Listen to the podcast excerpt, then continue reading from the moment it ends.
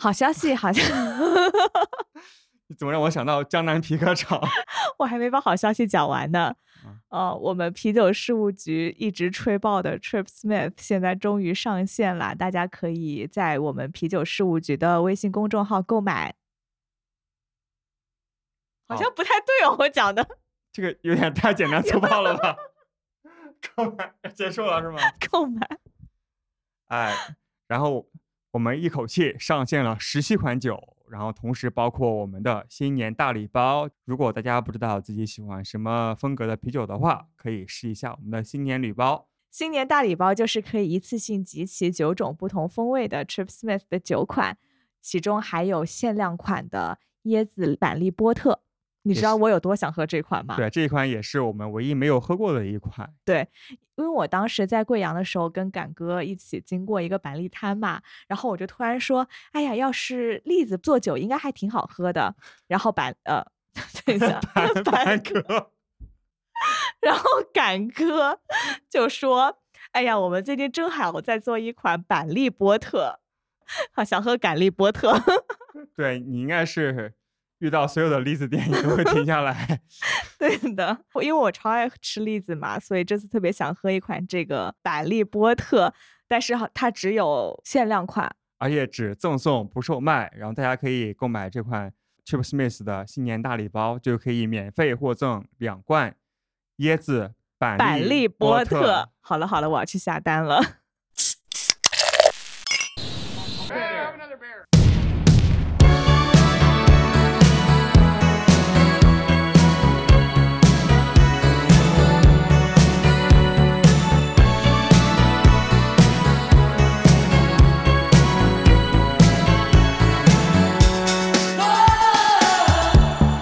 Hello，大家好，这里是啤酒事务局，我是天，我是齐。对，今天是一期我期待已久的节目，非常硬核。今天，今天准备的时候，琪姐就感觉我 就不行了。对，我觉得今天这期节目我可能插不上话。那你可以嗯啊。好的，好的。今天是来学习那个吸收知识的啊。对，其实我也是。这期节目其实是因为就是上个月，就是十二月的时候，看到一篇朋友圈里面疯狂转发的一篇文章。啊，里面是讲很多关于酒的译名的一些有意思的故事。译名就是那个翻译的那个译名。对。然后这篇文章的作者就是今天我们的嘉宾，他是泽老师，欢迎泽老师。大家好，我是李泽，就是一个普普通通的精酿爱好者。啊，不普通啊！我看到泽老师的微信公众账号比我们的阅读量还要高。真的 吗？太惭愧了。啊，其实那个公众号上面。可能写精酿的文章并不多，因为是我个人的公众号，然后我也没接过任何推广之类的，然后当时都是把一些，呃自己感兴趣的东西放上去，当然精酿也是一方面了。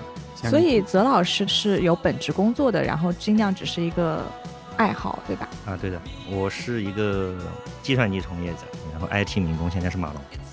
对，感觉从那个文章里面也看得出来，非常的钻研，非常的严谨，很严谨。所以除了啤酒，您还研究什么？就会写哪些方面呢？我之前写过一个系列，叫做《恐惧之旅》，其实是因为疫情期间在家太无聊，时间太多，啊，我自己喜欢看小说，恐怖类的比较喜欢看，然后还有看电影，我看很多，估计百分之七十以上都是恐怖片。然后我个人觉得在这一块还是挺有心得的，所以说我把所有关于人类面对恐惧的这种艺术形式，或者叫做黑暗艺术这一块相关的东西，集结成了八篇文章，在前面有一个连载。哇哇！你看恐怖片吗？小时候我很喜欢看恐怖片，那时候胆子也大，然后就是觉得，比如说什么咒怨啊什么这种，我就觉得看就看了也无所谓。但是我现在年纪大了，我反而会害怕，就是我不太敢看，就是不敢去深想这些东西。其实我一直都不太理解，就是看恐怖片的人是什么心态，就是自己吓自己吗？这个图啥？嗯，也不是吧，就是说我小的时候可能我我家里面在农村嘛，可能也不是一个。就是那种特别胆大的人，然后小时候会有很多恐惧的这种东西，然后后来接触恐怖片之后，然后我感觉，其实就说整个人也得到锻炼了吧，就说我根本就不怕那种虚构出来的东西，最可怕的还是现实里面的一些犯罪啊之类的。恐怖片看了就是有一种能够锻炼你在危机情况下的一个沉着冷静，然后你处理事情的一些，就是有没有计划性啊，或者能不能保持理性啊这种东西，就是说我现在就觉得就是。只要是恐怖片，无论再恐怖的，我觉得一点都不可怕，一点都不可怕。我可以理解，就是我觉得我看那种，比如说科幻的恐怖片啊，或者那种跟生活场景很远的，它其实跳出来一个场景，比如说很吓人的，我当时吓一下就好了。但是这种我是能看的。但是那种，比如说是跟生活密切相关的，或者什么办公，就是那种很生活化的那种恐怖片，那种我就不是很敢看。就是我会在比如说照镜子的时候会闪现那个画面，我会觉得就很吓人。到后面也会有一点瘾啊，因为你看的时候你会心跳加速，然后你会紧张，处于一种比较高度集中的这么一种精神状态。那这种状状态的话，其实可能和你比如说其他手段，像啊喝酒也好。或者其他运动也好，就是滑雪这种做刺激运动的时候，没错，让你神经处于一个就是说非常高效率运转的这种状态很像，然后这种状态可能会让你上瘾，就是一种可以控制的受虐，或者是其实不是受虐，其实就像吃辣椒，其实吃辣椒一样，辣椒其实是一种痛觉，但是你自己可控的，其实你说痛。一般来说是要避免的嘛，但是在那个辣椒那时候会觉得就可能能带来感官不同的一些刺激吧。对，有可能是这样，而且可能会可以让人非常的从现实中更痛苦的事情中脱离出来，就专注于一个两个小时的片子，然后就解脱了。而且这个你到后面会有一个新的认识，就是我个人就说，比如说喜欢看电影也好，喜欢看小说也好，甚至现在喝啤酒也好，你会发现就是说整个世界范围内。所有艺术形式，他们都会关注一些母题嘛，就说我可能是表达某个主题，但是恐怖这个主题几乎在每个艺术形式里面都是非常流行，然后占比非常高的。为什么有人会这么喜欢研究恐惧类的这种东西？因为这是人类没办法克服的对死亡的恐惧心理，到现在为止都还克服不了。确实，所以说这个就特别能够植入人心。所以说，所有的这种艺术创作形式都会尝试在这方面去进行表达。就包括后面我们会讲到，就是说，如果说我们说到啤酒这一块，他们的酒标设计，然后其实他们很多都是恐怖、死亡、重金属这些相关的，都是偏向于相对比较黑暗啊。对，我想到了 Stone 那个鬼头，没错，一个恶魔，对吧？对，OK，行，我们在聊那个酒标之前，先把那个泽老师《酒的艺名》那篇文章来聊一聊。OK，那泽老师帮我们分享一下呗，那篇文章主要讲了什么？主要讲了进入到国内的这些常见的酒款。他们不是都要贴中文背标才能售卖嘛？然后因为这是一个就是说进出口的一个要求，都会对这些酒款进行一个翻译，就是把它的这个酒款名字给翻译过来。在以前中国精酿市场是一个荒漠的时候，可能并没有很多专业人士来从事这部分工作，然后它只是一个有着这个贸易渠道的一个普通的公司而已。那个时候整个消费群体还没有多少人懂，像什么 B G C P 这些风格指南啊之类的这些东西，可能都是一片比较混沌的状态。那么那个时候就是说，可能它翻译的不是很准确或者怎么样，然后这个都可以理解。但是其实现在过了很久很久了，然后你再犯错就没有理由了，是吧？啊，对我就会想起在以前我也深信不疑的一些名字。我虽然当时觉得很奇怪，就是这些名字有点奇怪，有点无厘头。但是当时我可能也还没有了那个知识面去深入了解或者怎么样。然后后来发现这个翻译纯粹就是糟糕的非常可怕的这种。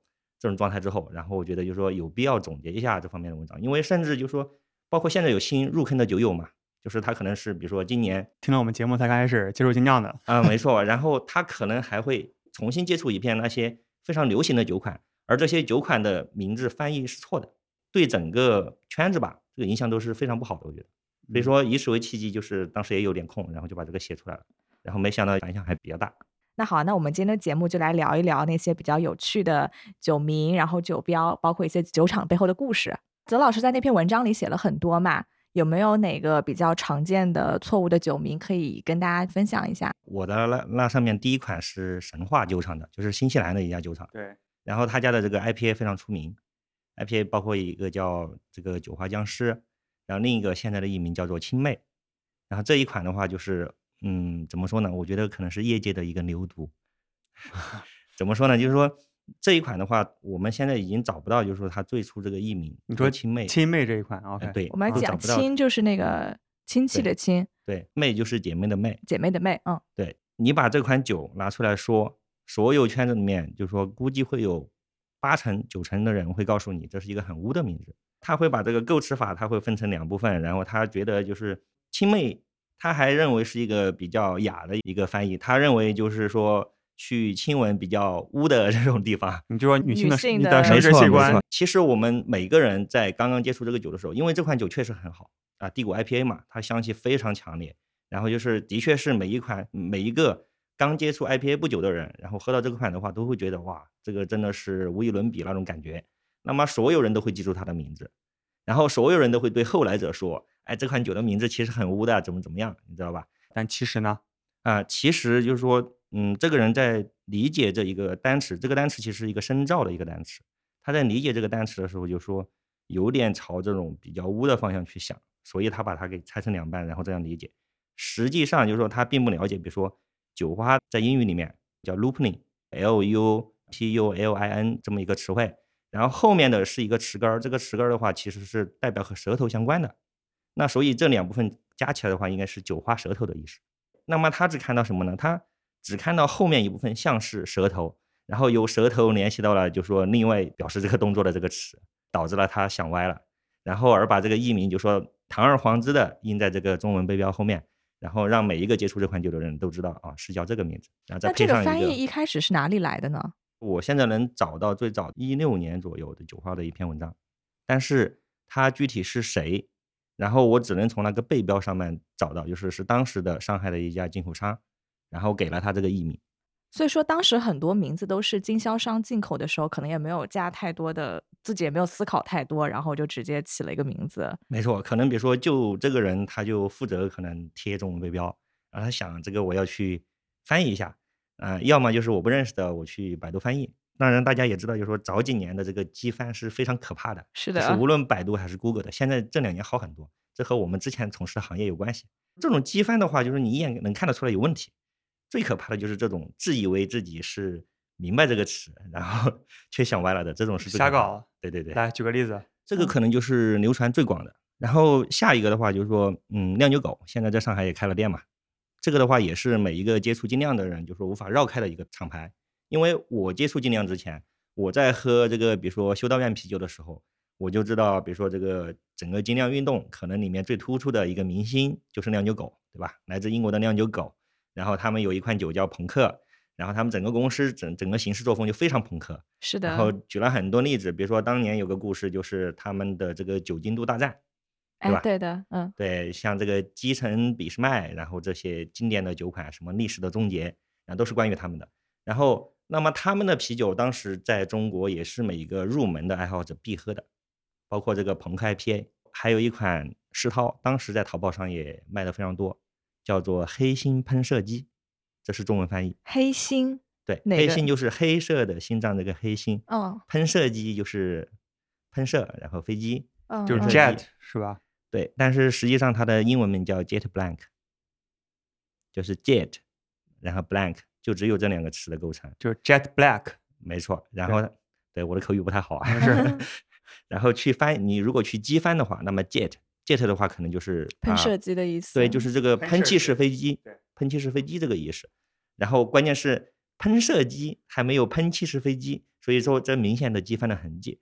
然后那么 blank 是黑，那么就成了哦黑色的一个喷气式飞机。我也不是一开始就知道 jet blank 啥意思，因为这个词虽然可能在口语里面比较常用，但是我如果说按照我们在国内的这种语境的话，你可能不太会用。实际 jet blank 其实就是非常非常漆黑的意思，就是乌漆麻黑的意思。为什么呢？这款是石涛嘛，那石涛作为就是乌漆麻黑，嗯，做这个名字的话是非常合适的。对，你和黑心和喷射机不应该产就感觉太直白了，嗯这个翻译对吧？嗯，我觉得应该是太扭曲了。嗯，就是这个酒联想不到任何喷气式飞机的东西。没错，你如果说真的是喷气式飞机，那么不应该是 blank jet 嘛？对，对不对嗯对那我们这个整个词的它的中中心是 blank 嘛，它是一个形容词，它不是一个偏正结构，它不是一个 blank jet。嗯，还有什么好玩的翻译吗？比如说像树屋酒厂，树屋酒厂可能就说作为啊、至少前几年是就说大家混浊 IPA 这一个品类里面的顶级代名词嘛。就是比如说你如果去酒吧的话，树屋的这个罐子可能是卖的相当贵的，就是越往前越贵。现在这两年其实就逐渐价格下来了。书好像前阵之前一直都是排名第一的，是吧？嗯，他们的有一款酒叫做我们一般缩写叫 KJJJ，或者叫做杰巴朱尼叶斯国王。然后这款酒的话是常年在那个 Untapped 上面排名第一的。所有酒的评分拿来综合排名，它是根据这个一个算法，然后根据这个打分人数啊啊酒厂的评分啊，每个酒款的得分，然后算一个平均分，一个综合的一个加权的一个分。这个分的话，它是世界排名第一的。不仅是浑浊 IPA 品类，嗯，不仅是浑浊 IPA，哇，这个很厉害。天，你喝过吗？我可能没喝过那一款，但是叔叔肯定喝过。最近的这几个月吧，然后这个排名稍稍有点变化，但是并不影响这个酒厂或者说它的这个款酒它在圈子里面的一个地位。对对对嗯，书现在有一款新酒，英文名叫 On the Fly，中文的背标我至少看到过有两种翻译，一种叫做匆匆，就是很匆忙的意思。匆匆对；另外一种叫做飞行中飞行中啊对，on the fly，On the 啊，Fly。对，当时我看到这个也很奇怪，它的酒标是一个有一个人开着一辆这个不是吉普车，哦不是，对，反正他开着一辆车，然后带着很多行李，那个嗯，整个车的顶棚上面是放了几个酒罐，所以说当时说匆匆，我觉得哎，好像还有点这个形象啊。然后但是就说我们这个行业，软件行业里面经常会用到 on the fly 这一个描述，是的？是的，我老板他经常会，我们做 PPT 的时候嘛，他就经常会说我们做这个东西的意义是什么，然后就是说做这个事情你就可以让所有事情就是 on the fly，他会很喜欢用 on the fly 结尾，啥意思啊？我这我真的真的之前没有用过，没看到过。嗯这个意思其实就是指不中断你目前正在做的事情，然后去无缝的完成另一件事，或者说，嗯，更具体一点就是，呃，你正在做某件事情，和这件事情相关的某个部件或者某个系统或者怎么样的东西，然后把它给热替换掉，就是在做的过程中不打断当前操作，替换掉了之后仍然可以顺利的完成，这就洋人对，就我老板很喜欢用的比喻就是说，我们现在是一辆高速行驶的车，然后我们在高速上换轮胎。对。就比如说你要做一个呃新的升级或者底下的改造，比如说你是一个软件的用户嘛，可能对你来说并不会有什么感知，但其实它可能背后的一套系统都换掉换了，对。对但是我们就不想影响用户的体验，所以就是说 on the fly。OK，对好了，回到这个酒，这个酒有什么关系？我看到这个，我就去查了一下这款酒的资料嘛，然后就会发现它这款酒的这个创意来得非常突然，它是把书屋的另一款酒的麦芽的配方，以及另一款酒的这个经典的这个酒花的配方，直接给强行组合起来，然后产生了这款酒。这款酒也非常好喝。然后，所以我理解它这个 on the fly，就是说我在设计这款酒的时候，然后突然想到，哦，临时把这个东西的一部分拿来拼起来，OK，成了一款新的酒。啊，就是在既没有影响之前的那两款酒的生产的基础之上，嗯，我可能顺便或者是没有影响产线产能的情况之下，就做了一款新的酒。没错，就是把两个的不同的零部件，相当于替换了一下，然后造出了一个新的。OK，所以我觉得这是比比较符合我印象中对这个词的一个定义的。OK，嗯，对，就如果不是从事 IT 行业，真的看不出来这个梗。对，所以如果是要你来替当时的进口商也好，或者是他们的品牌来想想中文的名称，你觉得应该叫做什么更加合适一点儿？嗯，因为你要考虑到它酒标的设计嘛，它是一辆飞驰中的车，所以其实它当时叫冲冲的话，我认为这个名字还是可以的。它现在是在真的是在就是说这个路上，所以说我认为就是本来我们就说的是我在做一件事情的中途，然后替换做另一件事情，然后他现在在旅途当中也是在就说半路上嘛，也叫中途，所以说取名叫中途或者途中，我觉得都是挺好的。嗯，嗯，那泽老师今天带了很多酒，有没有一些今天的酒他有一些比较有意思的故事啊？他酒名上面，我们可以边喝边听。对，其实今天带的有一款酒是一个叫做乐威的厂牌，这款酒的中文名叫做珍珠的珠，珍珠的珠，对，然后它这个整个那个珠是呃，就是那个动物的那个珠，对啊，珍珠的珠。嗯然后整个这个峰会其实挺好看的，就是其实是一头非常抽象的一头猪，然后还有很多珍珠，白色的珍珠在它旁边。你看出来这是猪吗？它就是一个有头发、戴着太阳眼镜的猪。对，它的这个名字直接翻译成珍珠的猪。然后我当时也想不明白，我说珍珠的珠，这里面是有珍珠也有猪，然后我不明白这个名字为什么这样起，然后就去搜了一下，然后就会发现这和圣经里面的一句话有点像，它的这个原文叫做 “partner for swim”。当然，我这个发音可能不太标准啊，因为它这是一个源自一个丹麦语里面的一个说法。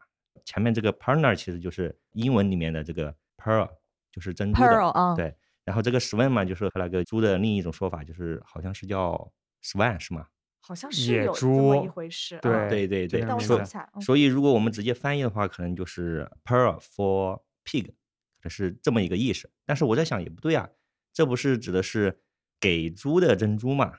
那为什么要给猪珍珠呢？然后再去翻，就是说后来查到这是一个圣经里面的一句话，大概就是说把你的珍珠投放在猪的面前。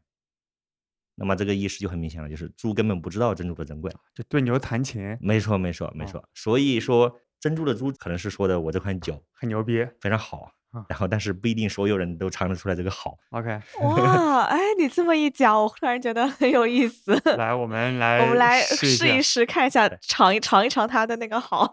对，如果你尝不出来，说明你是那我刚刚一开始开的时候，我闻的时候，我就觉得这个香气还就是蛮特别，不是那种很浓郁，但它还挺清新的那种香气。还有那种菠萝的。对对对，菠萝的那个。现在日期可能不太好了，可能是我看到是八月份的，但是就说这款酒我印象特别深刻，就是啊、当时第一次喝到的时候就觉得是性价比相当高，这是一个什么风格的？混浊 IP 就是混浊 IPA。刚才聊了那个，就酒的译名，一般都是贸易公司没错来，给它起的。对，这是一家广州的贸易公司，我也不熟悉。然后他们其实就是说珍珠的珠，嗯，两个要素是有了，但是这样翻译的这个大家不明所以。对，而且它的这个主体和客体可能完全就变了嘛，所以我觉得就是说要翻译成好一点的，可能是比如说珍珠之于珠，对吧？就是说珍珠这个东西，嗯，相对于猪来说，对这个意思，或者是就是对牛弹琴，对，就是这个意思。就是引对，我觉得翻译就是一件非常艺术的事情吧。你要么就是把它转化到中文的语境下，如果有一个非常合适、贴切的词，可能从表面上看完全一点关系都没有，但它背后的含义是一样的。或者就是说，把它的这个英文的词翻译成一个比较直接的，但是会比较妙一点的那种。我觉得这两种方式都可以。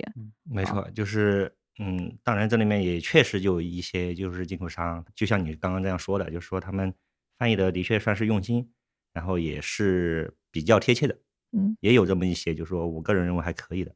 比如说还有什么特别好的，让你印象深刻，觉得翻译很妙的？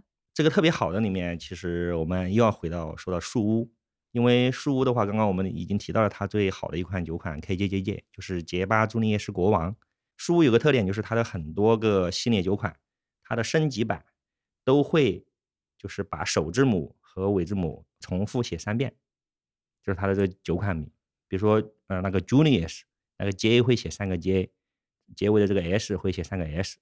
在我们现在能找到的这个最常见的翻译的话，当然我们一般可能大家在称呼的时候，比如说像这个 JJJ，就是 Junius 的这一款升级版的话，我们会直接叫它杰巴猪，大家都知道是哪款酒。但是就是中文背标的话，一般现在最恰当的翻译就是翻译成的猪猪朱丽叶诗诗，像这样，哦，就是就是朱朱朱朱朱朱丽叶四四四对对对，是这样子。没错没错，就是哇，好厉害啊 你！没错，绕口令有点，就是完整的把这个英文的这种颤音的表达用中文给体现了出来。我觉得第一个发明这个翻译的人是很不错的，很厉害的。对，哦，然后这个就是又形象，然后又还挺生动的。没错没错，就是把它酒厂的这种酒款命名的一个特点完整的展现了出来。他为什么用几个字母英文字母重复？好像大家可以理解。那种比较夸就张就表达那种比较有点像，就是表当你想要表达那种夸张情绪的时候，就哦会用很多重复嘛。比如说你打字说 what，就是就是怎么样子。但是如果你打 what，就是 a 重复打一长串，就感觉那种惊叹的那种感觉。OK，对对对这种表达在对在这种就是文字上的表达，或者在一些漫画上面的这字幕的表达都会比较多嘛。然后他就采用这种作为他的升级款。代表一个强烈的情绪嘛。对，就是有一个语气在里边，就读着的时候。没错，其实书屋的这一这么一个命名的这种方式也是比较有开创性的，至少在我们的酒款里面。然后其实每一个酒厂对于他们的这种升级版都有很多很多这种不同的表达，这个其实也挺有意思的。比如说书屋有两种表达，一种叫做加一个 very，比如说 green 它就是 very green，这是一种。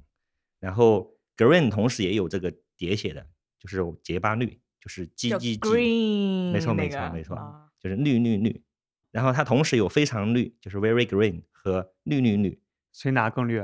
他们这两个酒的出产的这个日期不一样，就是发明这个配方的，呃，就或者说造出这款酒的这个日期是不一样的，他们很难就是说直接比较。但是你去看分的话，我记得是 very 的这一款要更好一点，但都是 green 的升级版。没错。然后这之上还有一个更好的升级版，叫做非常结巴女，你可以 very green，没错没错没 错，你太很快就偷 get 懒了吧？这个，对你很快就 get 到了，对。嗯，然后就包括书屋，他们还有其他的那个酒款，比如说像那个 Tornado 龙卷风，哦，tornado，对对对。嗯然后这个的升级款就有那个什么台风的那个英文单词就是台风，哦，然后再升级就是 Perfect Storm，就是完美风暴，就是这个也是它升级酒款，但是它就是从这一个事物本身出发，这个风力等级来进行一个提升。加一个形容词或者是副词，强调它的等级。没错，然后其他酒厂就有更有意思了，像面纱、面纱之类的，往往是在后面加一个平方符号或者立方符号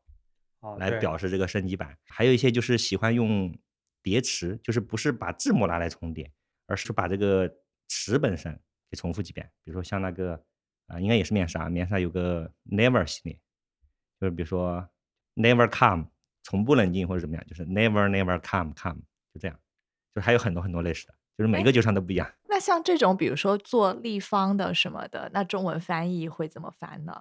因为现在它那个背标都是电脑上打的嘛，一般都会直接在上也在旁面加个边加一个平方或者立方的符号，哦对，啊，这个右上角的那个。这个比较稳妥，不会被，感觉比较造福翻译者，就是比较容易翻。然后也不会被曹老师骂。然后还有像那个什么邪恶双指，邪恶双指的有很多就是什么啊 more 什么什么 even more 什么什么什么，就是更多的什么什么什么。哎，就感觉都还挺直白的这些升级的表达方式。其实我觉得一方面是表现他们的创意或者是态度，另一方面其实也是偷懒，因为他他们这些酒厂可能每天都会试验，可能一个新的批次，或者没几天吧。那很多时候都觉得挺好，怎么区分呢？就只能通过这样的一些可以延续的这种命名方式，然后去做一个命名，所以不知不觉好像就成了一个系列感。可能会有的酒厂像你说的，就是比较偷懒，它可能这连换酒的那种升级的那种程度你都没什么体会。但是像树屋的话，这个它每一款酒它都会有一个嗯很长的一个介绍，它都会说，比如说啊，我们这一款是在上一款基础款的上面，然后多少倍的酒花，然后做了多少实验，或者是我们在某个以前的某个比赛里面得奖的一个配方，就一直放在那儿没用，然后现在我们技术更好了，我们对酒花的这个理解更透彻了。然后我们把它拿来做了加倍，然后所以才造出这款酒。我觉得至少在产能扩大之前的书屋，他们在对待以前酒款的升级这件事情上是非常认真的，嗯所以他们的酒才会有这么高的评价。就包括那个我们刚刚说的 KJJJ，就是呃朱丽叶是国王的一个升级款，这个的话就是他们不是很早很早之前就出这款酒的，也是近几年才出的。然后这款酒的话，就是真正的它的品质是受到大家认可的。所以朱丽叶国王的升级款叫做什么？杰巴朱丽叶是国王，朱朱朱丽叶是国王，王王王。我觉得如果我是中文翻译的话，直接把它翻译成朱丽叶的什么先王。先王，但他但他并没有这个意思 所以你这个是，嗯，我觉得你这是另外一种思路。对，这就 翻出歧义来了。OK，这种就是被抨击的一个对象。咱们说翻译的最高境界叫信达雅嘛，可能刚才咱们更多的是信和达已经不错了。嗯，那有没有就是特别雅的，或者是完全跳脱出英文的这个字面意思？然后有的。我举个例子，山泉，比利时的一家这个做酸的一个厂，然后山泉的酒的话，也是就是说嗯对很多对酸的入门爱好者来说，这款酒已经是一个比较顶级的存在了。比利时的酸可能最厉害的啊，山泉康利龙，然后嗯这两款酒是可能喝酸的人里面必喝的，那都是比较顶级的。它有几款都翻译的非常用心，比如说之前就前几个月刚刚举办，就是那个进口商会在几个城市举办叫“天神之选”的一个品鉴会。然后“天神之选”其实是他们的一个系列的一个酒款的名字。然后“天神之选”里面有很多很多款酒，然后都是这种理论上来说只出一次的这种酒款，都是实验性酒款。你可以理解为“天神之选”就是山泉酒厂拿来玩各种，比如说增味，往里面加加樱桃啊，加加这个草莓啊，玩各种实验的这种酒款。如果在这里面效果特别好，他们也认为自己掌握了这种增味的方式，然后可能会把它作为一款常规酒款。然后这款系列它的那个原始的名字比较长啊，我也读不来，这是一个弗拉芒语，把它翻译成英文 “twist of fate”，叫做命运的转折。进口商翻译成了那个叫“天神之选”。这怎么理解呢？就是说命运的转折，你可以认为就是说，对于这款酒本身，我对它的设计来说，它有可能获得成功，有可能获得不成功。成不成功的话，有的时候是要看这个运气的。它如果运气好了，被我们最后选中了，成了一个常驻的酒款，那么这其实就是上天的一个选择。所以命运的转折代表的是一种机会，天神之选代表的也是一种机会。虽然这个你一开始就说感觉可能联系不是很那么紧密，但是个人觉得天神之选这个译名还是算是比较好的一个。对，一下想上去好像确实觉得有点跳跃，但是想想看，他确实 get 到他原文的一个表达的意思，表达的意思就是 fate 是命运嘛，就是每个人或者是每个事物都有自己的命运，但是突然有一个 twist，到底好还是不好呢？就是我们也说不出来。没错，那这个时候就是可能是只能靠天或者靠神，他给你做的一个选择。我理解的是，其实你一件事情可能还有很多运气的成分，比如说酿酒也是啊，可能你不小心加入了什么原料或者怎么样子，就是意外的，就是有一个 twist，就是一个转折，就变成了一件哎比较好的事情，就也有点这种天神的，它其实就是好必然和机遇的那种感觉。对，就是你刚才说运气嘛，但是我觉得可能更多的时候是 fate，就是命运，因为这种实验酒款它。嗯，影响的因素确实也很多嘛。天成也是做家酿的，你应该知道，就是说，嗯，可能很少有一个酿酒师会对每一批次的酒都有胸有成竹这种感觉，因为影响这个发酵啊，影响这个的因素太多了。无论是温度也好，对吧？或者是你这次消毒没做彻底，或者怎么样也好，就是很多很多因素，就是衡量一个嗯酿酒师或者一个产品它这个品质好不好，稳定性是一个非常重要的一个方面。对，我觉得稳定性可能是最重要的一个方面。没错，就包括现在著名的酒厂，我就说树屋好了。树屋其实它现在产能扩大了，它花在每款酒的时间少了，它并不是每一批都很好喝的。就包括你一个月之类的也是这样。所以说，其实天人之选它也表达了一个，就是说，嗯，我虽然尽力了做这个实验，但是就像你说的，它是好是坏，结果如何，能不能受到消费者的认可，我不知道。挺有意思。还有，其实还是还是山泉的吧，就说。他们有一款酒缩写叫做 ZYF，然后是什么意思？英文名是什么呢？英文名就说我可能发音不太标准，大家可以自己去查。就是 Zenny Y，然后 Frontera，然后看起来非常什么？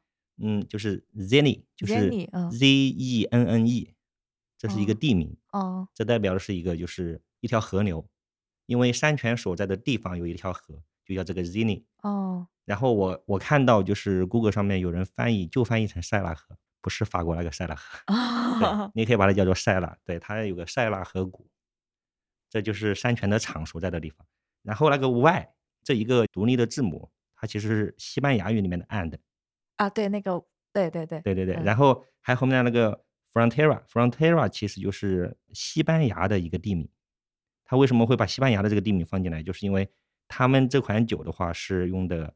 西班牙产的雪莉酒桶，然后拿过来做了一个过桶，所以这代表是山泉自己的酒和西班牙的雪莉桶的一个结合，所以起名叫做 Zenny Y Frontera。然后我们一般 ZYF 对 ZYF，然后这个呢，现在比较常见的一个翻译叫做苍天与疆土。但它是一个河流啊，为什么是苍天与江土呢？嗯，这个你直接翻的话，你可能就是比如说像什么，假如说我就叫它塞纳河，就是塞纳河谷和。这个比如说叫什么弗隆特拉，然后这样一个翻译，好像一下子不诗情画意了呢。没错，然后大家也不知道什么意思嘛。然后我当时听到苍天与疆土，我有两个理解。第一个就是说，我觉得可能它这个和葡萄相关，就像葡萄酒一样，就是说他们比较讲究这个风土。嗯，所谓风土的话，就是和你这个地方是有相关的。对，你换了一个地方可能就不行。就比如说像比利时的很多野菌也是这样，对吧？像兰比克之类的，有很多还是以在比利时。这种酿造的就是为正宗，那么所以我们的啤酒，特别是酸这一块，它也有一个风土的一个概念，所以疆土这个是没问题的，就是说它和我们这两个地方这块土地，嗯。那么苍天呢，就是这个一般见于葡萄酒里面，比如说像我每一批吃的这个葡萄，就是它是好还是不好，哪一年的什么时候可以拿来酿酒，嗯，对吧？就是讲不同批次嘛，嗯，红酒特别强调这个批次。对，很看那年的雨水啊、温度各种状况。没错，没错。然后这个雪梨酒桶本来就是和他们这个葡萄酒的产区也相关，然后你又拿来做山泉这边这个酸，强调风土的一个酸的一个构桶，那么所以就说其实它就和天时地利都有关，所以叫苍天与疆土。我觉得算是一定的引申，但是这个名字确实也算 get 到了一些点。而且还蛮有意境的，对就是挺浪漫的感觉，两个东西结合在一起。对，至少比那个直译什么各种地名要没错，没错，好记很多。没错。嗯当然，这种对雅有两种理解啊，就是说，我也认为尽可能的贴近原意，能把在原意的基础上再加以优雅的表达，这是最好的。但是，相对于这种和名词相关的，你其实很难，就是把它的这个，就是刚说的这个达对，表达出来的同时还要雅。所以，我觉得就是说，它如果能体现原本起名的这个含义，就是我为什么这样起名，如果能 get 到这个为什么之后，然后再加以发挥，然后这种译名，我觉得是可以接受的。就包括苍天与疆土，因为它两个译名就是说的我们这两个地方的结合，你那个地方的一个雪梨桶，我自己酿的这个蓝比克，所以强调这个，我觉得天时地利，这个苍天疆土，然后是非常恰当的。嗯，咱们现在录了五十六分钟，我觉得至少可以剪出来四十多分钟。我们要不要把它搞成两期节目？对，我觉得这今天就是干干货很多很多啊，可以啊而且都是每个东西你可以延展开来讲很多故事嘛。我觉得都还对刚刚开始，因为酒标我们还没讲，酒标你能讲至少差不多一样内容吗？可能比这个还多。那好吧，那我们下一期再讲酒标吧，就拆两对，期。所以我们就把这个嗯名字可以现在讲彻底一点儿，然嗯后我们拆两期。好的，天成辛苦了，那我们是一期录完还是一一起录完吧？一起录完吧，大家一起录完啊你对对好 对对对对，不然那现在还回家吗？对对对，我觉得 对，下期可能感觉不一样了。哎对那好的名字再补一个吧，因为我在那个里面骂人了，你知道吧？我也不是骂人啊，我在那个文章里面明确点名谁的翻译不好。对啊，然后我看到第一条评论就是有好像进口商吧在那边争辩说没错，你。不懂什么各种什么政策限制没。错没错，所以我不怕去挑别人吃，我也不怕说，比如说这种程度的喷人，我觉得我是有道理的，我是一个消费者而已，然后我没有任何利益相关，所以我也不像觉得就是我和某个进口商关系好或者怎么样，然后说他们的好，然后说另外一些人不好。那所以说好的翻译也好，我还是多列举一个，然后坏的翻译我现在已经隐去了进口商的名字，我觉得我已经做的够到位了。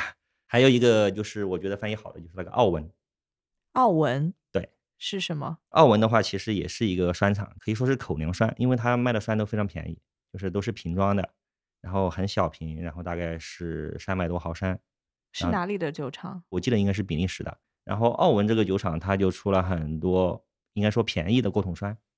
我个人是非常喜欢过桶酸的，因为我的酸的启蒙的话，我一开始喝到像桂枝啊之类的，我喝不来，就是在以前嘛，然后包括再好的桂枝，然后我就觉得哇，好好尖酸这种感觉，喝不来。然后后来是认识了一个酒友，然后当时他开了一瓶那个布鲁瑞大地的一瓶过红酒桶的酸，哇，然后我当时喝起来，哇，这个酸好像红酒，虽然我红酒也不太懂，但是我觉得哇，这个红酒的这个单宁的这种味道，然后就是嗯表现的非常好，然后再加上它是有酸皮的这种特质，这个酸又不那么尖锐，非常柔和，就感觉在桶里面完全变成了另一种酒。然后当时觉得哇，这个过桶的酸真好。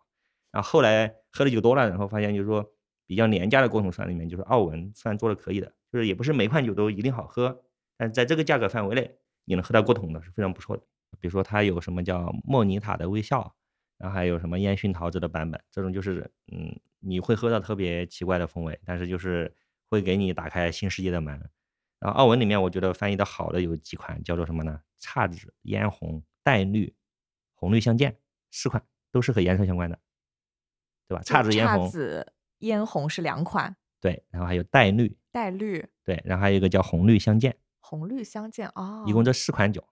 这四款酒的话，你可以去那个酒花上面搜，然后他们其实啊、英文名里面分别就只对应一个简单的一个表示颜色的词，比如说姹紫就是那个 purple，、哦嫣红就是 red，哦，然后对，黛绿就是绿的那个 green，green 啊，对，它可能还会有一些什么像红绿相间那个是什么？Red and green 吗？这个我忘了，啊 可以去查一查。对，反正就是说，嗯，这个我觉得至少来说，他在做中文本地化的时候是用了心的，对不对？他比如说姹紫直接翻译成紫色，嗯那肯定是姹紫更好啊。它既嗯表达了原有的意思，然后也照顾到了中文的这种比较优美的表达。虽然这个非常小，这个细节非常非常小，它是非常简单的一个词，但是有了这层加工，我就认为他们肯定是认真的。这就很美，就很有那种中文的意境。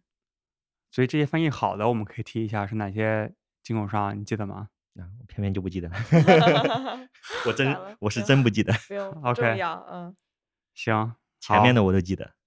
啊刚才讲了很多酒款的名字，泽老师好像也对酒厂的名字有很多的研究。酒厂这一块的话，其实有一个是以前我还真不知道的，就是在写了这篇文章之后，有两个圈中大佬给我留言，然后我学习了。然后第一个就是龙舍山，大家应该都听过这个厂牌吧？这个厂牌是 Rate Beer 上面排名每年进行酒厂排名，很多年都是排名第一的。英文叫什么？Here Farmstead。Here 就是表示山峰的那个 Here。嗯 Farmstead 就是农舍的那个那个意思，Farmstead。Hill Farmstead。然后一般来说，我至少从我知道这个厂开始，它就叫龙舍山中文名，但实际上它不是龙舍山的意思。我后来想，对啊，这个很明显的就是 Farmstead 如果是龙舍，here 是山，那么如果我要表达龙舍命名的这座山，那么应该叫 Farmstead here，而不是反过来。对对，然后后来发现，就是说他们的主理人这个酒厂的 owner，他姓 here 哦所以这是希尔农场的意思。哦，就是如果你去翻看他们的维基百科或者怎么样，你就会知道，就是说他们是啊、世世代代生活在这片地方，然后他什么祖父啊、祖父的祖父就开始建了个农场，后来他接受这个农场，然后在这里面酿酒，然后所以叫希尔农场。Hill Farmstead。Farmstead 啥标准意思？Farmstead 就是那个农舍嘛，然后哦 Hill 就是小山坡叫 Hill 嘛，但它其实它的姓叫 Hill。就是谁家的山头这个 谁家的农场？？OK，这是一个特别经典的，因为因为是我写了文章我才知道的，我之前真不知道。嗯，所以有很多大佬，这个圈子里面很多大佬，嗯，你不知道的，别人恰好有你知识的这块碎片。啊这个还蛮有意思的。对，嗯然后，呃，又回到就是我们圈中的一个，应该说两个吧，公案，一直会有新手问的两个问题。第一个是酿酒狗还是精酿狗？你们听说过这个问题吗？第二个是角头鲨还是角鲨头？哦，第一个我我我听到的是酿酒狗跟角头鲨，你听到的是什么？呃，第一个问题已经有答案了，人家自己翻译成把自己叫做布鲁道格。没错。哦，对对对对对，布鲁道格。其其实这个对第一个就是酿酒狗，这个其实是不用问的，因为本来 brew 你就是这个酿酒的意思嘛，那直译就是酿酒狗嘛，对吧？然后我听我听说他们叫酿酒狗，是因为他们当时有一条狗，啊，是的，是的，是的，我们前两天录了那个 Brew Dog 那个节目，是吧对，呃那个他说那那只狗是拉布拉多，啊，对对对。然后但是精酿狗确实在一些地方你能见到，就是他们现在有的地方贴的标叫精酿狗，可能是比较早期的时候，因为酿酒狗现在已经大家叫出去了嘛。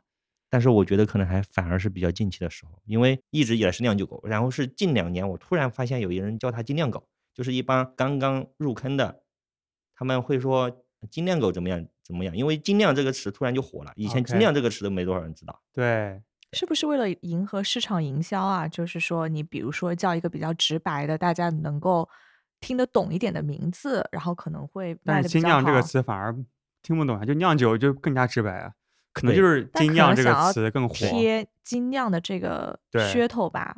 对，但是这个词就是说，嗯，可能没占据主导地位，就是这个错误的这个译法，这个精酿狗。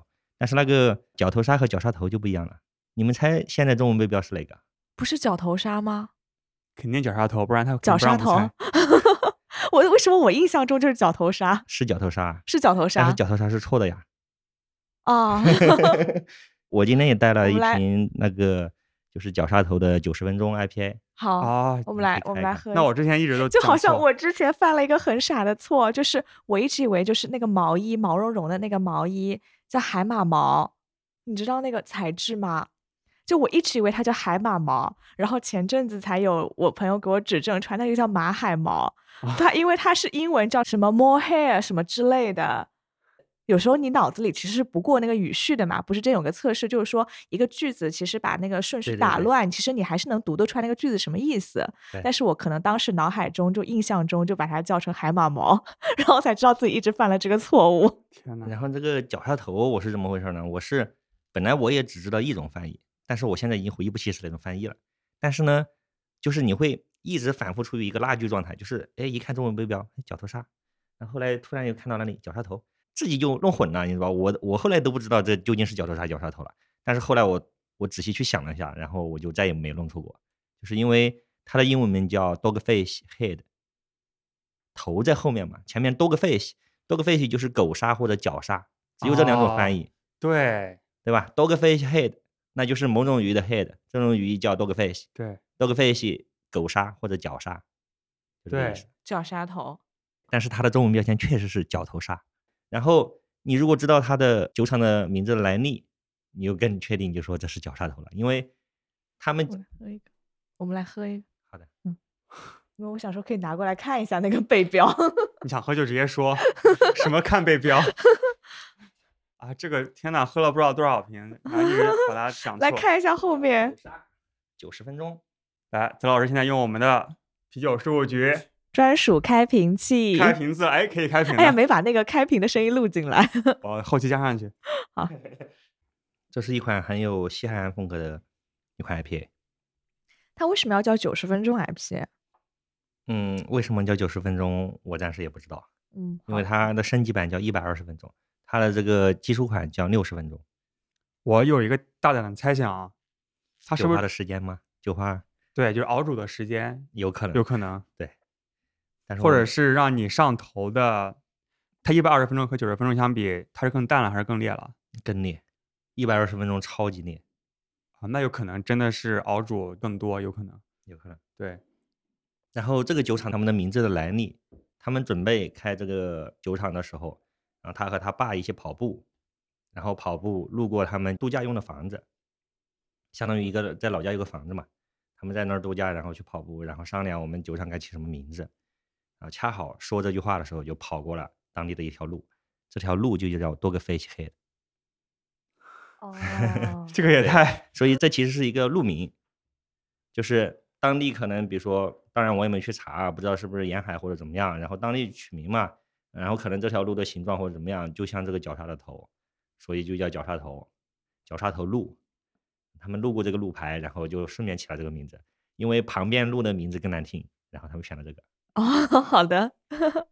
天呐，感觉好像很多做啤酒的人都很很随意，我觉得这是真的，你名字取不出来的时候，因为我们也经历过起名是件多么痛苦的事情比。如说，当时想我们播客叫什么那个名字的时候，我跟天挣扎了很久。对，然后后来是日坛公园的一个实习生帮我们起的，对对，有时候就觉得，哎，抬头一看什么东西，可能灵光一现，对吧嗯？还有比如说我们之前播的楚门精酿，啊、哎、楚门这个名字大家觉得哇很厉害，嗯但其实就的世界，哎哇，但其实就是他注册很多名字，工商局当场注册不了，啊然后随便想了一大堆，就发现楚门能注册。哦注，册了那让我想起了个汽车行业的比亚迪。啊，他哦，他是怎么来的？我觉得据说啊，我听说的小道消息，我听说是他当时要注册公司，然后再看一张报纸，然后不知道叫什么名字，然后要洋气，你知道吧？然后在报纸上随便选了三个字，就是比亚迪。我觉得它比亚迪最牛逼的就是它的英文名，还能把它真的圆回来。对，那是后面想要圆他就是 marketing，就是就我觉得它能圆回来，我觉得这个点很厉害你。随便给我三个字母，我都可以给你圆回来。对，而且都是非常高大上的。这个就是市场部的 功力。那我们现在想三个好吗？让天来现场编。你别想了，行，那个名字还有啥？再说一个吧，再说一个也是和绞杀头可能是不相上下的一家厂吧，就是和 IPA 的时候，当时叫做巴勒视频，听说过吗？没听过现在还你还可以在很多地方看到这个译名，巴勒视频。哪几个字啊？你听，其实它就是一个音译，它是哪几个字其实不重要。哦 对，其实英文是什么酒厂名就叫那个 Burlast Point，就是 burlesque 是那个浮夸的那个 burlesque 吗？啊，我不太熟悉这个词，但是就说现在通行的译名叫做夹角。夹角对，夹就是山字旁，就是大山的山的山字旁一个甲，甲乙的甲，啊，夹夹角角，夹角，对嗯，代表一种地形嘛，对吧？嗯然后这个其实就是一个地名，就是那个圣地亚哥海湾旁边的一个地名。哦，就是一个可能以前的一个，比如说码头的一个站点或者怎么样，它就叫这个 Blast Point，就叫夹角，然后他们以地名来命名的。然后我我不明白为什么当时那个进来的时候直接翻译成巴勒视频，估计是一看，哎，这个什么 point point 是什么什么点，然后前面一个单词不认识，那就是直接音译吧。这就好像我小时候第一次去香港的时候嘛，看到那个士多啤梨，然啊后我就在想说这是什么东西啊？我还以为是个梨嘛，嗯，然后发现是 strawberry，对啊，是吗？嗯，对，天呐，我之前我就是是我知道，strawberry 的音译叫士多啤梨，然后我就好，对对对，哇，就有这种感觉。还有没有什么比较有意思的错误的名字可以分享一下？啊，我今天带了一款酒，中文背标叫做“陆地桅杆女射手”。让我看一下。嗯，因为冬天嘛，喝点深色酒。然后这款酒我前面刚喝，酒本身是不错的，但是它这个名字真的是非常无敌，就是它的酒厂名和酒款名都是错的。哇，感觉很朋克。然后这款酒是怎么回事呢？就是说我当时是看它的名字翻译很古怪，然后我去搜了一下，我没搜到。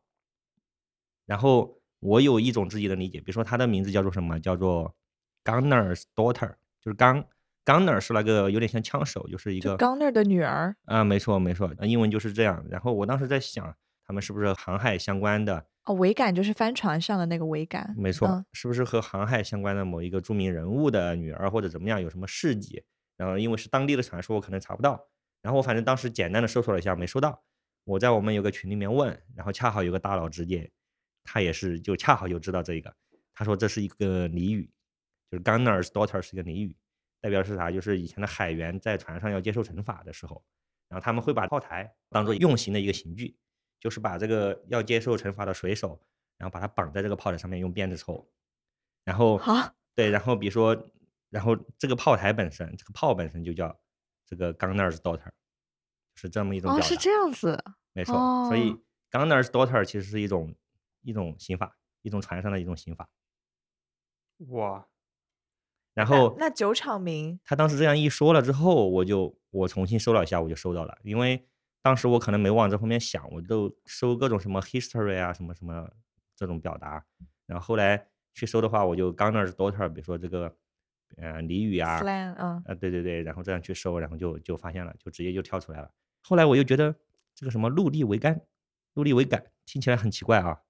然后陆地上的桅杆啥意思呢？对啊，对啊，那个而且 mast landing，mast 是桅杆嘛，然后 landing 可能就是代表着陆啊，或者是某个地方的平台。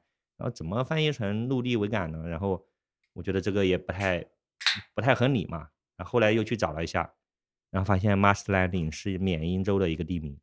哦，是吗？对，美国缅因州的一个地名。天，你不是在缅因住了很久吗缅？因州待了三年，哇，那你知道 Mast Landing 吗？我好 像没听说，它是在因为缅因那可能州很大，可能是一片小地方吧。然后 Mast Landing 是怎么回事呢？就是缅因州有一条河，河叫什么名字我忘了。然后就是这条河周围最高的一座山峰就叫 Mast Landing。然后为什么呢？就是这座山峰是周围主要的产木的一个地方，就是这些木材，然后会顺着这条河，然后运输出去。这些木材运输出去，主要是拿来做船上的桅杆。那么，所以这个地方被称之为 Mast Landing。然后，如果我们要直接翻译的话，可能叫做桅杆地，我觉得可能是比较贴切的一个地名。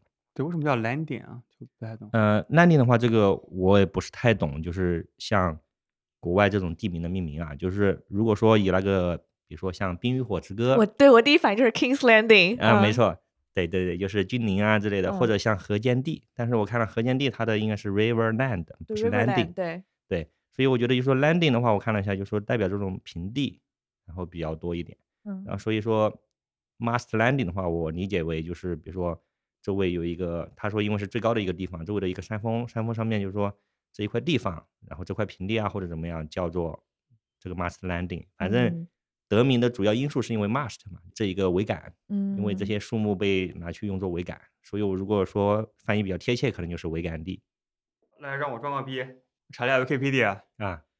啊，它是在 Freeport。Where's that？Freeport 是我经常去的。哎，你知道有个牌子，美国叫 LL Bean，啊，我知道，缅因是那个的户外的那个，总部在缅因的 Freeport，户外，然后美国特别耐用，很丑的那种靴子。因为缅因是那种对，就跟比较，Columbia 的那个哇，这个我风格还有点像，嗯，比 Columbia 更丑，但是质量更好。然后当时我是在美国上学嘛，那么待了三年。LL Bean 是可能是缅因人的一个身份的象征，就特别对身份象征，就每个人都要一个冰 boots，哇冰 boots 就是那个很长的那个上面，就是很保暖，因为缅因冬天真的很冷，在这个时候嗯是零下三十度，哇，所以我们都每个人都要去买一个冰 boots，就 LL Bean，它也是一个人的名字，不是什么豆子，它是它就姓 Bean，啊所以叫 LL Bean。这家店特别牛逼的一点就是，你买了他的东西之后，你不管多久，你都可以全额退款。就是他不是退款，就是你退的话，他他会给你 store credits。我们有很多大学同学，就中国人嘛，占便宜。就是大一的时候买个靴子，大二去换另外一双靴子，就会一直换，然后就可以无限的去退，只要这个东西还存在一点点的东西，他都可以去给你全额退款啊。所以刚才就是说那个，刚才在讲的那个你不要这么黑中国留学生呀！啊，我说会我自己 就是我这个 Master Landing 就是在那个 Freeport，就是 LLB 的总部，哦，它是有很多的那种 outlet，就之前我们去购物的一个地方。缅因那边，我我虽然不知道你说的那个 LLB，，但是缅因那边我所爱好的东西有很多和那边相关。龙虾吗？啊，不是，第一个也是啤酒，就是缅因有一个啤酒厂就叫缅因，嗯 Man Brewing Company，没错。然后缅因有款酒是 Top 五十的 IPA，叫做 Dinner，就是晚饭的那个 dinner。没错，这一款是直接杀入了 Top 五十，好像还是甚至是十几的这个排名，就是所有的 IPA 拿来排。对，就 Man Brewing Company 特别牛逼。但当时我上学的时候我不懂，然后缅因还有一个和我相关的，就是我最爱的一个恐怖小说作家史蒂芬金。哦，史蒂芬金是缅因的。对，然后哦他的很多小说里面都是以缅因为原型写的缅因的对，一般地方，其实美国人想到那种恐怖或者是荒凉的地方，都会都会把这个设定设定为缅因，包括那个什么《肖申克的救赎》，然后那个监狱就设置在缅因，因为感觉好像特别荒凉因为逃不了的地方。对，对，《肖申克的救赎》就是史蒂芬金的。对，就是他虽然作为一个常年写恐怖小说吓人的一个老头子，然后《肖申克的救赎》，然后这么伟大的一部影片也是出自于他，就是特别温暖的一部，特别人嗯性的。哦，所以这个是缅因产的天是不是突然觉得突非常有点切？nostalgic，突然有点怀念，因为之前真的我入坑精酿啤酒是我大学毕业之后开始在美国自驾，就从缅因开到加州的路上，喝了很多个州，二十多个州吧，然后逐然后逐渐 开始对啤酒感兴趣。那当时我在毕业之前对啤酒没什么太大的兴趣，而且也不能喝，当时二十一岁干嘛就不能去 pub。我记得当时我二十一岁刚过生日的时候，我当时的一个 host dad 是个美国人，他说要带我去 celebrate 一下，去一个 pub。很多美国人就是有这样一个仪式，就是你二十一岁了，二十一岁终于可以喝酒了，对，然后爸，就是然后爸爸带你去喝一杯，对，有一个 有就是你去超市买酒不都是要查 ID 嘛？然后你满满了二十一岁就可以骄傲的掏出那个 ID，就是我满了，今天是我生日，我就可以买了。闪瞎你的双眼。，对，哎，刚才讲了这么多艺名啊，咱们中文世界里面酒的名字，你有没有觉得哪里比较好的、比较妙的这些中文名字啊？中文世界里面其实还是挺多的，有的起的特别妙的，就说我随便说啊，这个我没准备，我随便说，比如说牛皮糖，北京的牛皮糖啊，其实是成都的牛皮糖。嗯 对，然后牛皮糖有一款很经典的酒叫做牛欢喜，听说过吗？嗯，喝听过过，嗯，啊，牛欢喜其实是牛逼嘛，其实就是直接说牛逼。这是款他们本来名字直接叫牛逼，然后最后发现过不了，然后改名叫牛欢喜。啊，然后我现在根本不知道它的英文名叫啥，我我没去那个 UT 上面查过，对，大家有空可以去查一查，我不知道英文名怎么翻的。就牛皮糖这个品牌名也很欢喜。对对对对对对本来本来就是想起那个这个很牛逼这个意识嘛，对吧？然后后来就说在这基础上构建了很多这种后来的文化，包括它的哎，它反过去反向文化输出，就是它翻译成英文，它叫 n beer，对，n beer 就是牛也有这个 N 嘛，牛就是牛逼，二就是就 B，是牛逼。所以就一语双关。对对对对，所以我觉得他这个，但是外国人应该 get 不到这个点，对吧？但是在北京的老外，他们都开始学中文了，应该可以 get。而且我觉得北京人特别喜欢讲“牛逼”这个词，对，对吧？对，而且这事儿太牛逼了。金项圈里面也是，对吧？咱们喝到一款酒，说是牛逼，牛逼，嗯，对。那这一期真的是干货满满，超出我们的意料。就好像我们节目刚开头的时候，就是说想聊一聊酒款、酒厂和酒标，然后现在刚聊完酒款，就时间差不多了。哎，对，那我们酒厂跟酒标留到下一期吧。好，这也是我们第一次现场决定，当机立断，然后把它分成两期节目来播，内容太多了，内容太嗯多。那我们先结束这期的节目，然后下一期继续和泽老师聊一聊酒厂还有各种酒标的故事。好，谢谢大家。下期见谢谢谢谢大家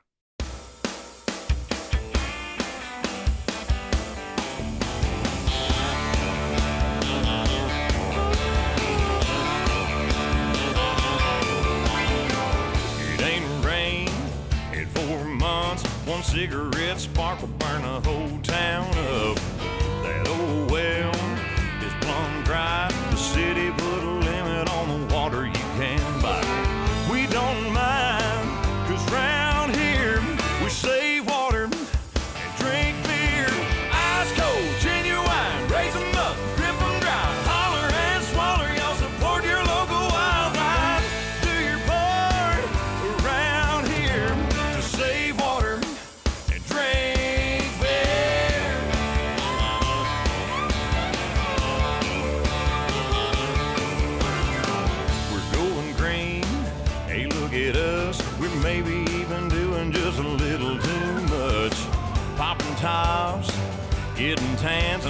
Price we'll pay